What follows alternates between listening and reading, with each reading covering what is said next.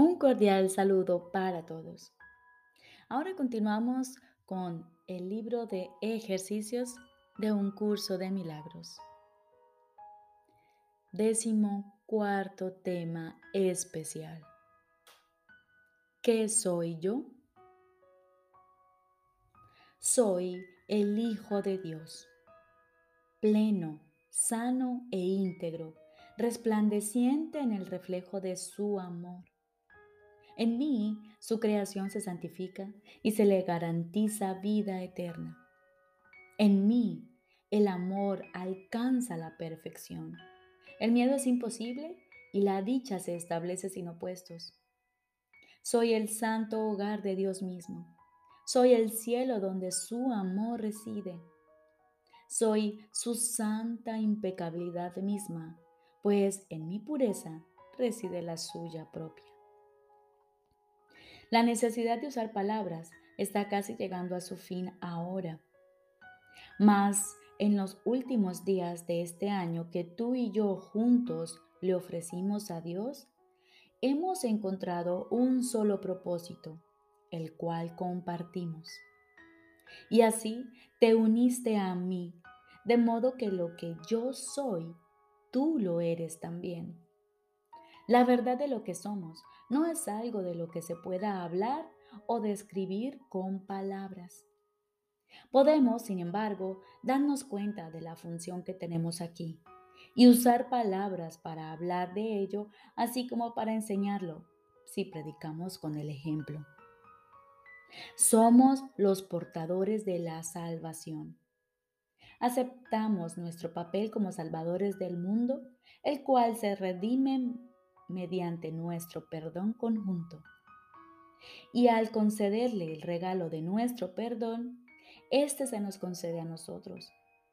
Vemos a todos como nuestros hermanos y percibimos todas las cosas como buenas y bondadosas. No estamos interesados en ninguna función que se encuentre más allá del umbral del, umbral del cielo. El conocimiento volverá a aflorar en nosotros cuando hayamos desempeñado nuestro papel. Lo único que nos concierne ahora es dar la bienvenida a la verdad. Nuestros son los ojos a través de los cuales la visión de Cristo ve un mundo redimido de todo pensamiento de pecado. Nuestros los oídos que oyen la voz que habla por Dios proclamar que el mundo es inocente.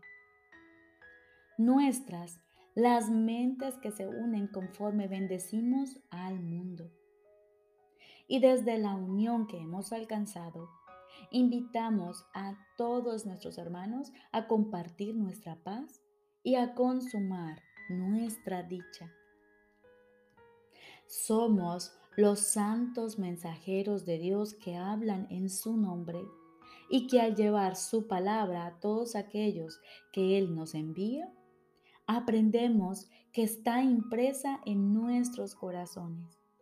Y de esta forma, nuestras mentes cambian con respecto al objetivo para el que vinimos y al que ahora procuramos servir. Le traemos buenas nuevas al Hijo de Dios que pensó que sufría ahora ha sido redimido. Y al ver las puertas del cielo abiertas ante él, entrará y desaparecerá en el corazón de Dios.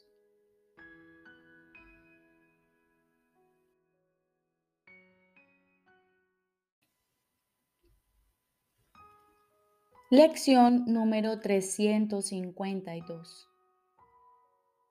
Los juicios son lo opuesto al amor. De los juicios procede todo el dolor del mundo y del amor la paz de Dios. El perdón ve solo impecabilidad y no juzga. Esta es la manera de llegar a ti.